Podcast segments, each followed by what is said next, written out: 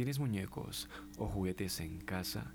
Estoy muy seguro que la respuesta en su mayoría es sí. Hace unos días se volvió tendencia la supuesta noticia de que la muñeca Annabelle había escapado del Museo de los Warren. Fue entonces que me animé a hacer este nuevo y tercer episodio, una recopilación de todos los muñecos o juguetes malditos que supuestamente son reales. Así que discúlpame, pero a partir de este momento estaré perturbando tu mente. Comencemos. Comenzaremos hablando de Robert, un tierno muñeco que actualmente se encuentra en un museo de Estados Unidos. La historia de este muñeco empieza en 1906, cuando fue regalado a un pequeño niño por parte de una de sus empleadas. El muñeco está hecho a mano, relleno con paja, cosido con alambre y viste un traje blanco. Para temor de todos, la que regaló el muñeco practicaba magia negra y le tenía un odio profundo a los padres por todos los maltratos que había recibido. Lo terrorífico inicia cuando los vecinos aseguraban que había movimiento en la casa, cuando la familia no se encontraba en ella. Al poco tiempo, los padres empezaron a notar que su niño hablaba solo con el muñeco. Desde ese entonces, Robert fue separado del niño y escondido en el ático durante 20 años. Cuando lo sacaron, estaba cubierto de polvo y empezó a suceder de nuevo unos extraños sucesos. Se escuchaban pasos, voces y notaban que el muñeco cambiaba de lugar. El muñeco siempre vivió en esa casa y aterrorizaba a cada una de las personas que empezaban a vivir allí. A pesar de no ser un espíritu diabólico, sí tenía una personalidad envidiosa y egoísta.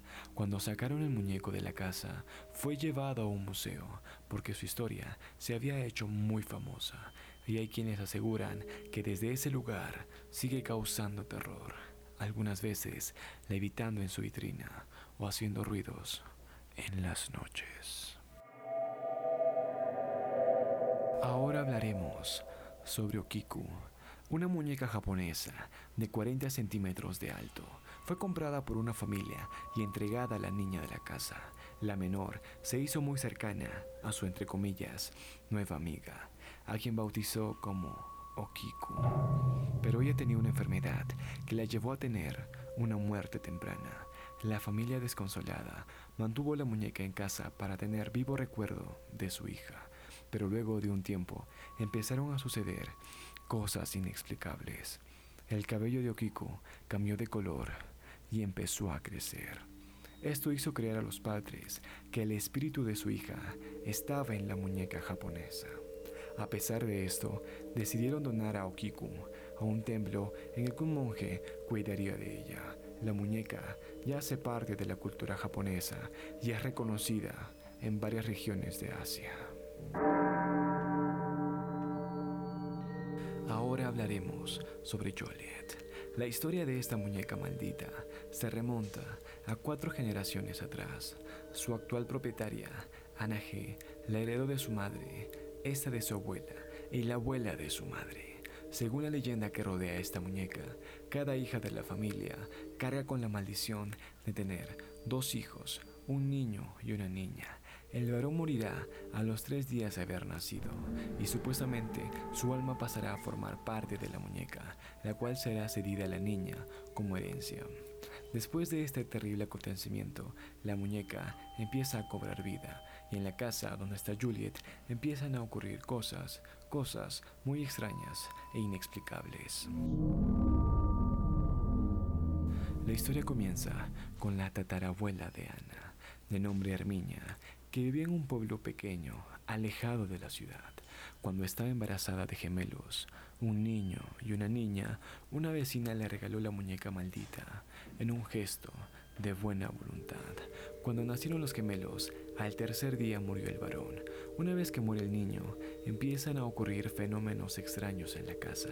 Se comentaba que la vecina había regalado la muñeca porque sentía envidia. Envidia termina.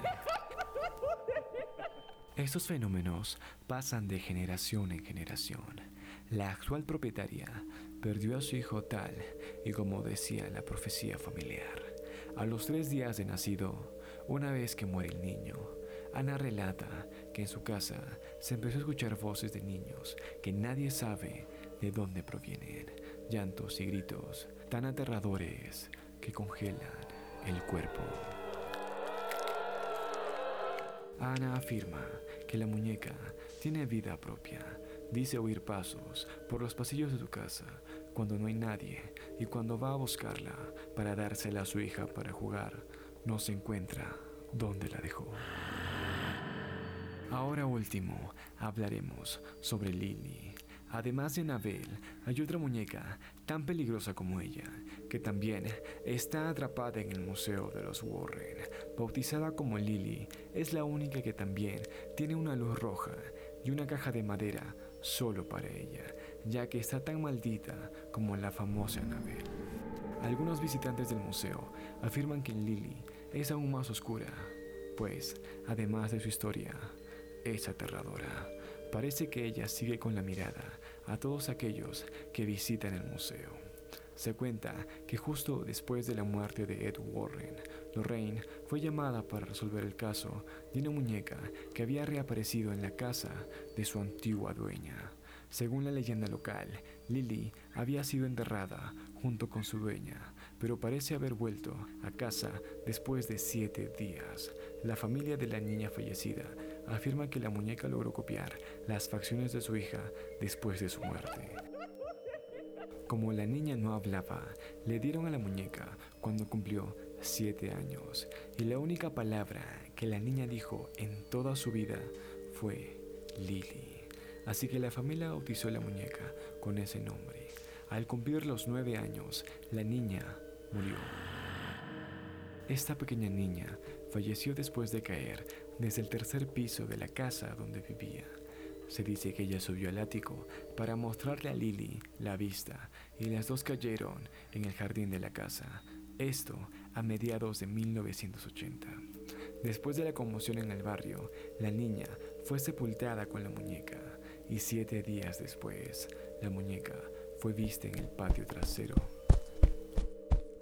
La familia guardó la muñeca sin embargo, la cara de Lily se estaba poniendo cada vez más como la de la hija fallecida de la pareja. La gota que derramó el vaso fue cuando la madre jura haber visto a la muñeca mover los labios, así como hacía su hija cuando estaba viva y quería decir algo.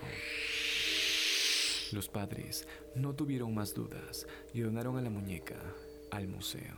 Lily fue colocada en una mesa cualquiera y los informes han aumentado. Muchos visitantes decían que Lily parpadeaba y movía los labios, como si estuviera queriendo decir algo. Un sacerdote que visitó el museo afirmó que lo que estaba impregnado en la muñeca no era un espíritu cualquiera, sino un espíritu inmundo. Decía que quería almas de niños para poder venir al mundo de los vivos. La extraña historia no se detiene. Al igual que en Abel, un hombre habría tocado a Lily y dicho que la muñeca estaba diciendo su propio nombre, solo él escuchaba y llegó a poner la cara de la muñeca cerca de su oído izquierdo. El otro día, después del episodio, el hombre fue encontrado muerto en el patio trasero. Se concluyó que se cayó del techo y se rompió el cuello, golpeando el labio izquierdo de la cabeza contra el pavimento. Todo eso en la madrugada, después de ver a Lily. Las dos muertes fueron atribuidas a la muñeca, así es como fue colocada en una caja de madera con una luz roja para alertar a las personas que no se atrevan a tocar a Lily, para que no tengan un final tan desastroso como el de su antigua dueña y el hombre que la tocó y le escuchó decir algo. Dicen que basta mirar la foto de Lily para que puedas verla esta noche. Y dime, ¿qué opinas? ¿Crees que estas historias son reales? Si tienes juguetes o muñecas en tu casa, tal vez deberías vigilarlas bien esta noche, antes de dormir. Gracias por ver este tercer episodio. Sígueme en Instagram como arroba moset, arias, y espero que duermas bien.